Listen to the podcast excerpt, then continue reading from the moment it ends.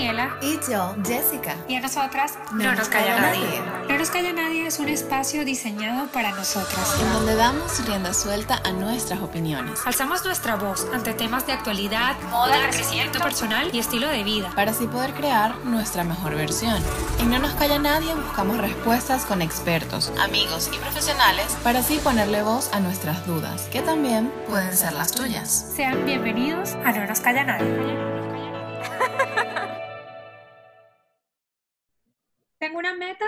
Sé cómo alcanzarla. Por más que intento, no logro realizarme profesionalmente. ¿Y qué pasa con mis valores? Son muchas de las incógnitas y preguntas que nos hacemos cuando estamos preparados o nos sentimos preparados a nivel mental, a nivel de bienestar, a nivel físico, pero no logramos tomar acciones sobre esas metas que, que nos hemos propuesto durante muchísimos años. Bienvenidos nuevamente a Un No Nos Calla Nadie. Hoy tenemos un programa súper especial, pero antes queremos darles las gracias por todo el apoyo que estamos recibiendo y los buenos comentarios que nos están dando acerca de nuestros capítulos, que cada vez son más interesantes. Hoy tenemos a un lujo de invitada, que es Alexandra Walton. Alexandra es coach en desarrollo personal y profesional egresada del programa de coaching de la Universidad de Georgetown y especialista en formación de liderazgo. También ha creado programas de liderazgo en Estados Unidos, en Europa, en América Latina, para sectores eh, de público, sector privado y sin fines de lucro, y también programas para estudiantes universitarios y para mamás. O sea, Jessica, hoy mm, estamos bendecidas con esta gran invitada. Hoy tenemos una súper invitada, si es así, y bienvenida a Alexandra. Y muchas gracias por estar aquí. De verdad que somos súper afortunadas de tenerte. Y pues el tema de hoy es para mí en lo particular muy especial porque yo me siento muy identificada con este tema. ¿Qué pasa? Que, eh, a ver, nosotros a lo largo de nuestra vida nos ponemos ciertos, ciertas metas, ciertos objetivos profesionales que en muchas, muchas ocasiones no logramos como que llevarlos a cabo. Y a mí me llama muchísimo la atención este tema porque Alexandra como coach de liderazgo nos puede hablar un poco más sobre cuál es el trabajo que ella hace, cómo, eh, cómo ayudas a tus clientes a lograr sus metas profesionales. Y, creo que a todos, no, todos nos podemos identificar con esto. Entonces, Alexandra, ¿nos puedes contar un poquito de tu, de tu trabajo? Claro que sí. Bueno, muchísimas gracias primero que nada ambas, Jessica y Daniela, por tenerme en el podcast. De verdad que para mí es un gran honor estar conversando con ustedes y las felicito por este súper, súper proyecto. Les cuento un poquito de mí. Soy coach especializada en liderazgo. Eh, mi formación la recibí en el programa de coaching de la Universidad de Georgetown. Y realmente mi deseo de ser coach surge cuando estoy en la universidad estudiando psicología y me doy cuenta que mi vocación realmente no es ayudar a las personas a través de la salud mental, sino que mi vocación es ayudar a las personas a potencializar su liderazgo para enriquecer su desarrollo y su crecimiento personal y profesional y que puedan lograr esas metas que tanto desean con más claridad, seguridad en sí mismo y autenticidad. Y esos son los pilares que realmente guían mi trabajo como coach y trabajo con personas alrededor de todo el mundo, tanto en inglés como en español. Wow, es que esto a mí me resulta súper interesante porque, a ver, el liderazgo, por ejemplo, por así decirlo, es un rasgo que a muchos, pues, mm, nos inculcan desde pequeños que los líderes son las personas que tienen éxito. Entonces, por ejemplo, no sé si te pasa a ti igual, Dani, pero yo, por ejemplo, mm, siendo una persona como un poco eh, penosa o un poco introvertida, eh, yo, si te soy sincera, nunca me sentí líder porque dije, pues no soy extrovertida, no tengo estas cualidades, pero sí que nos llama muchísimo la atención que para ti cualquier persona puede ser líder. Entonces, pues cuéntanos un poco sobre eso. Sí, bueno, para mí el liderazgo nace de adentro y yo pienso que todos tenemos el potencial de desarrollar nuestro liderazgo siempre y cuando nos los propongamos y nos esforcemos para hacerlo. Entonces, eh, si uno piensa en líder o en la palabra liderazgo, lo que caracteriza a un líder es que toma iniciativa, tiene influencia, dirige y toma acción hacia un objetivo. Entonces, por eso para mí el liderazgo o una persona que, es líder no es solamente una persona que tiene un alto cargo, sino que la mamá que encabeza su hogar es líder, el profesional que desarrolla un proyecto cuyo trabajo tiene impacto en su organización y en su entorno es líder y ustedes, Jessica y Daniela, que desarrollaron este podcast para tener una conversación muy importante con su audiencia, son líderes por llevar a cabo esta iniciativa. Entonces, realmente para mí el liderazgo tiene dimensiones y cuando estás comentando, Jessica, que a lo mejor por considerarte más introvertida, eh, no veías en su momento rasgos de liderazgo en tu personalidad, la verdad es que hay líderes introvertidos y hay líderes extrovertidos y lo que hace, lo que caracteriza a alguien que es introvertido es que esa persona se recarga o se llena de energía estando un rato a solas. Es decir, o sea, estoy segura que a ti te encanta estar con tus amigos, con, con grupos de personas. Pero lo más probable es que a veces necesitas tiempo como para recargar tus pilas un poco y eso lo haces sola, pues, leyendo, en tu cuarto, en tu casa, tranquila. Las personas extrovertidas es lo opuesto, ellas se recargan estando en grupo.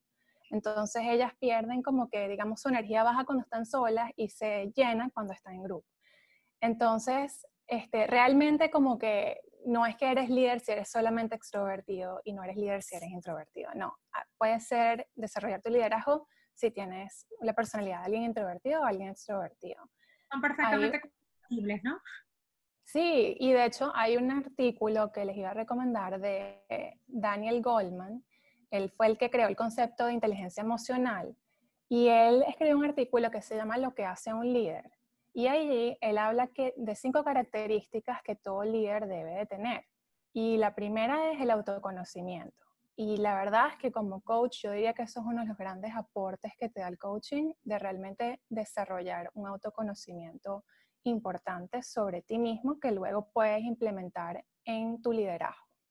La segunda característica es la autorregulación, la tercera es la motivación, la cuarta es la empatía y la quinta es la habilidad social, o sea, cómo nos conectamos o podemos conectar con otras personas o influenciar a otras personas.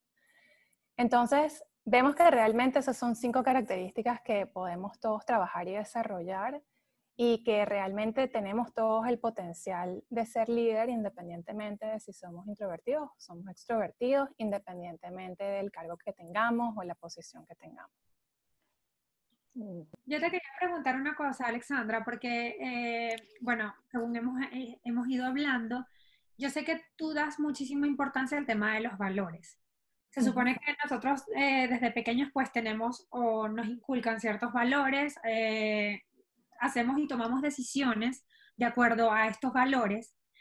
¿Y qué pasa si, por ejemplo, yo tengo una meta que quiero alcanzar, pero esto mm, pone en tela de juicio un poco mis valores? ¿Qué, ¿qué pasaría en este caso? ¿Cómo yo puedo, eh, puedo alcanzar yo el éxito o estas metas tan anheladas eh, como modificando un poco estos valores? Es una muy buena pregunta. Eh, yo siento que los valores y la autenticidad son ingredientes claves para que uno pueda vivir en coherencia y armonía con las metas que quiere lograr y con quien uno es realmente, que es lo que yo llamo tu yo auténtico. Entonces, eh, yo pienso que es importante que todo el mundo tome tiempo para reflexionar e identificar cuáles son sus valores fundamentales. Por lo general, yo recomiendo que identifiques entre tres a cinco valores fundamentales porque los valores son como la brújula que guían tus decisiones y tus acciones. Entonces, probablemente cuando has tenido situaciones en las cuales no te has sentido bien con decisiones que has tomado, es porque a lo mejor estaban en conflicto con tus valores fundamentales. Entonces, por ejemplo, si tú tienes una meta y digamos que tu meta es desarrollar mejores relaciones con tus colegas o mejores relaciones profesionales, y digamos que dentro de tus cinco valores que tú has identificado, uno es la responsabilidad y otro es la flexibilidad. Entonces, imagínate que estás en tu entorno laboral y que tu colega tuvo una emergencia familiar y por eso no pudo entregar su proyecto a tiempo. Probablemente el valor que va a surgir como valor primario en ese momento es el valor de la flexibilidad y como valor secundario surgirá la responsabilidad que te permitirá llegar a un acuerdo con tu colega de cuándo entregar su trabajo. Entonces, vemos como sigues con tu meta de desarrollar mejores relaciones profesionales y sigues con tus valores fundamentales, dos de ellos son la flexibilidad y la responsabilidad, pero dependiendo de la situación o el momento de vida en el que te encuentres, uno va a surgir como primario y uno va a surgir como secundario. En mi opinión, cuando violas tus valores, cuando no los estás oyendo, es esos momentos en los que nos sentimos como que algo no está bien, estamos desalineados. Entonces, o también pasa cuando no sabemos cuáles son nuestros valores fundamentales, nos sentimos desalineados, pero cuando ya los identificas, es muy fácil regresar a ellos y como que hacer un check mental de cómo estoy encaminada o algo aquí no va bien. Entonces, por eso yo le doy mucha importancia y animo a las personas a que identifiquen sus valores. A mí me parece que es súper interesante este tema, esta faceta de los valores que se ha incorporado en, en esto, en las metas personales y profesionales, porque si es verdad que uno con sus valores es como, como tú te defines, como defines tu personalidad y como defines 100% la manera en que tú actúas. Entonces, qué, qué, bueno que con tu trabajo, pues, se hace esa, esa, distinción de valores para tú también entender, pues, de qué manera llegas a tus metas. A mí me parece que es súper top. Em, otra cosa que yo te quería preguntar es que, por ejemplo, a ver, nosotros tenemos cierta meta. Y hay muchas veces que dudamos de nosotros mismos, que no nos sentimos 100% seguros de que seamos capaces de lograrlo. Eh, yo creo que mucha gente se puede identificar con esto. Yo en muchas ocasiones me he sentido como que estaré realmente preparada para hacer esto o y esto es algo que es como una roca en el camino que te mantiene siempre estando allí atrás y no te deja avanzar y no te deja ir por tus sueños. Entonces, quería saber pues un poco cómo tratas este tema de la inseguridad con, con tus clientes y, y qué, qué, nos puedes recomendar para eh, si nos sentimos así. Sí, bueno, primero que nada normalizar que todos hemos pasado por un momento de inseguridad y probablemente más de un momento. O sea, que es normal que al trazarnos una meta surja eso. Yo lo que le digo a mis clientes es que se imaginen que, que al trazarse una meta hay como tres fases.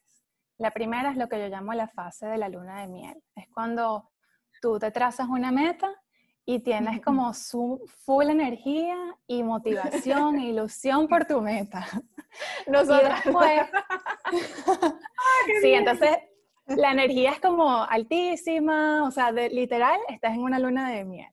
Después pasas a la fase de evaluación. Entonces, como que esa energía va bajando un poco, te vas dando cuenta quizás de ciertas realidades, te vas dando cuenta de ciertos retos, ciertos obstáculos que no habías identificado antes, empiezas como que a evaluar si realmente esto hace, esta meta hace sentido y en esa segunda fase es donde surge la inseguridad, donde surge el famoso síndrome del impostor, de que no nos sentimos lo suficientemente buenos.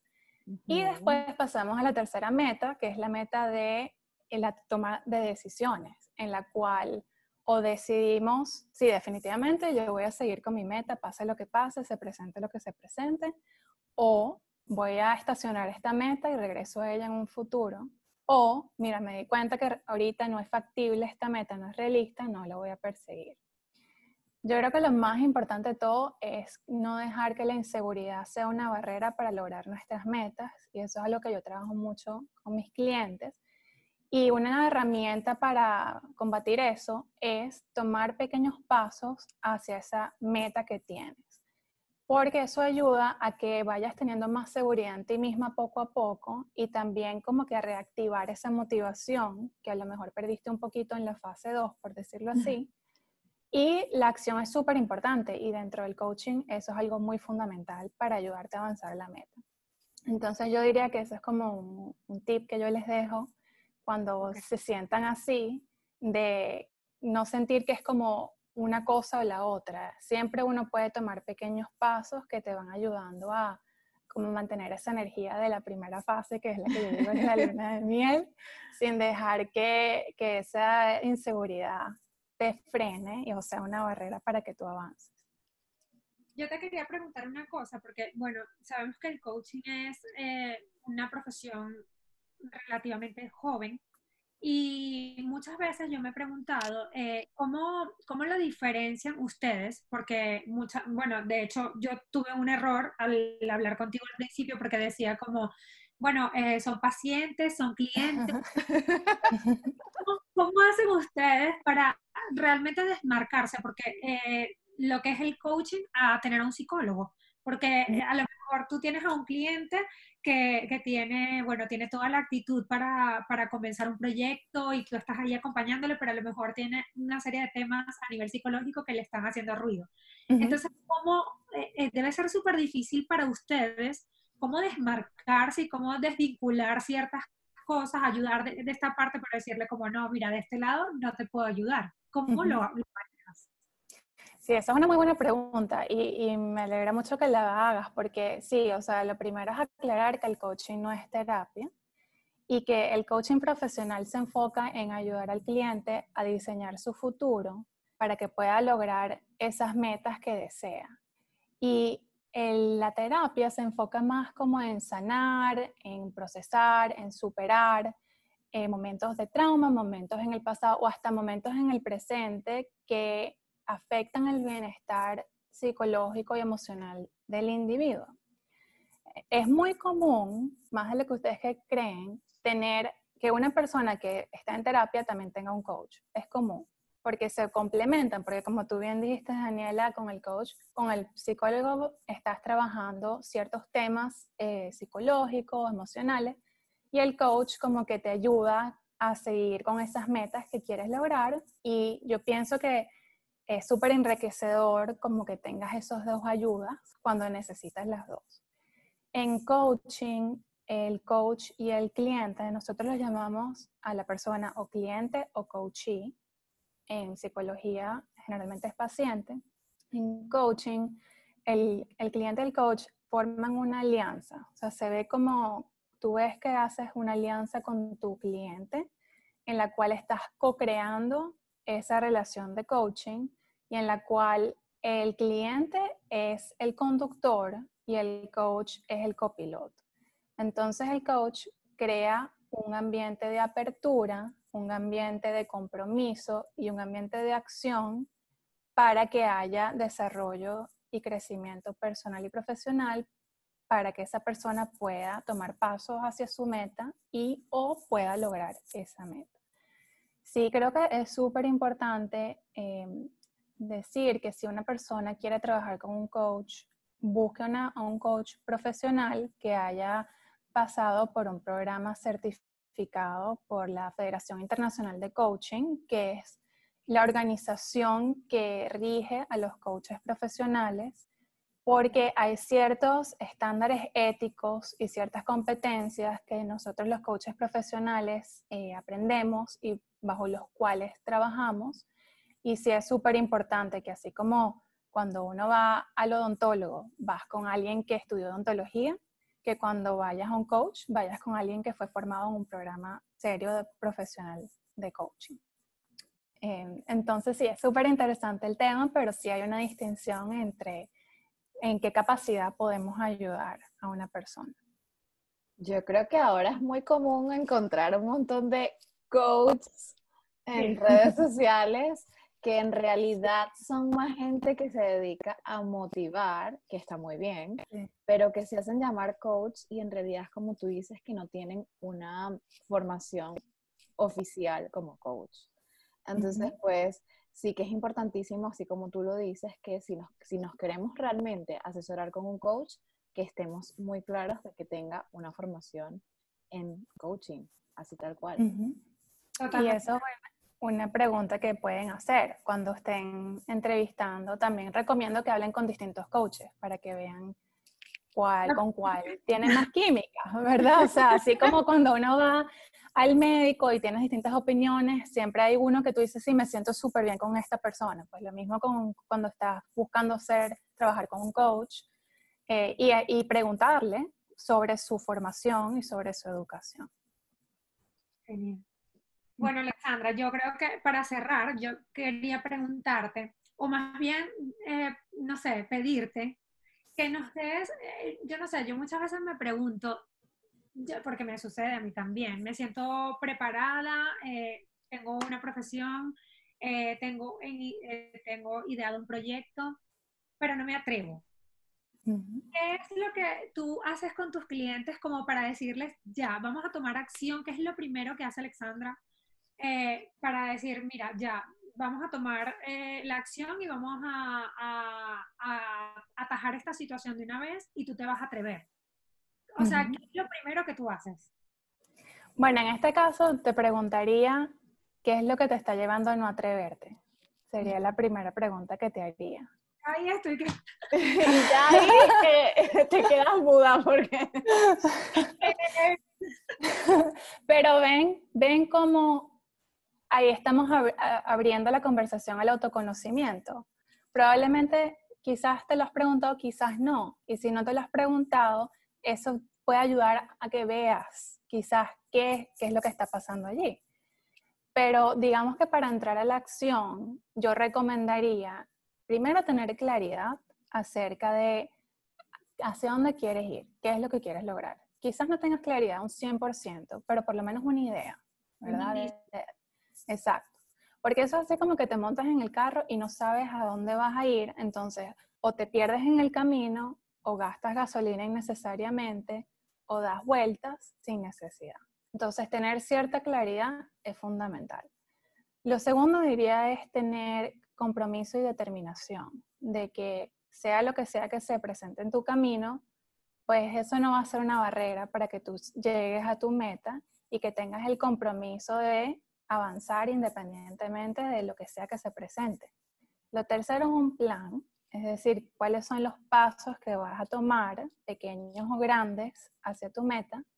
Y la cuarta es la acción, o sea, es no quedarse en el, miedo, el temor o el perfeccionismo a que esté perfecto para, ir, para hacerlo. No, es como, de nuevo, tomar un paso, ir a la acción que te vaya motivando y que te vaya dando más seguridad poco a poco para que tú vayas llegando a esa meta que, que tú quieres. Wow, yo es que me identifico 100% con lo último que dijo, porque no te dejes, eh, no te detenga el hecho de que quieras que esté todo perfecto, simplemente da un paso. Y eso fue creo que lo que hicimos nosotras con el podcast en plena cuarentena, que decíamos, mira, no queremos grabarlo por Zoom porque es que queremos grabarlo en persona y no sé qué. Y un amigo nos dijo, grábenlo igual, grábenlo, tomen el paso y creo que no me puedo identificar más. Totalmente. De verdad que, valioso lo que nos has aportado hoy. Estamos súper agradecidas por esto. Sí, la verdad. Muchísimas gracias a ustedes. Muchísimas gracias por estar aquí, Alexandra, y muchísimas gracias a todos ustedes que nos están escuchando, que llegaron hasta este punto de eh, el episodio. Y pues nada, lo que queremos es que nos cuenten también un poco ¿Cuáles son esas metas que ustedes se han puesto y que no han podido o por qué no han podido? Si se han preguntado por qué no han dado el paso. Eso todo nos encantaría saberlo y pues nada, vamos a dejarles muy prontito aquí abajo pues las redes sociales de Alexandra para que puedan contactarlos quienes necesiten de sus servicios y pues... Ella sí. Exacto. Y pues nada, muchísimas gracias por, por acompañarnos hoy, muchas gracias por escucharnos y hasta la próxima. Muchas gracias. Adiós. Nos Calla Nadie queremos agradecer el diseño de nuestra imagen a cargo de nuestras amigas de Tu Visualité. También queremos agradecer la edición y musicalización de este espacio a cargo de Luigi de Gubella. Consíguenos en nuestras redes sociales como arroba No Nos Calla Nadie en Instagram, No Nos Calla Nadie en YouTube y en Twitter arroba NNCN Podcast. Nos puedes escuchar en todas las plataformas digitales, Spotify, Apple Podcasts, SoundCloud, Evox y YouTube. Recuerden suscribirse para mantenerse acerca de todo lo que hablamos en el podcast y no olviden compartirlo.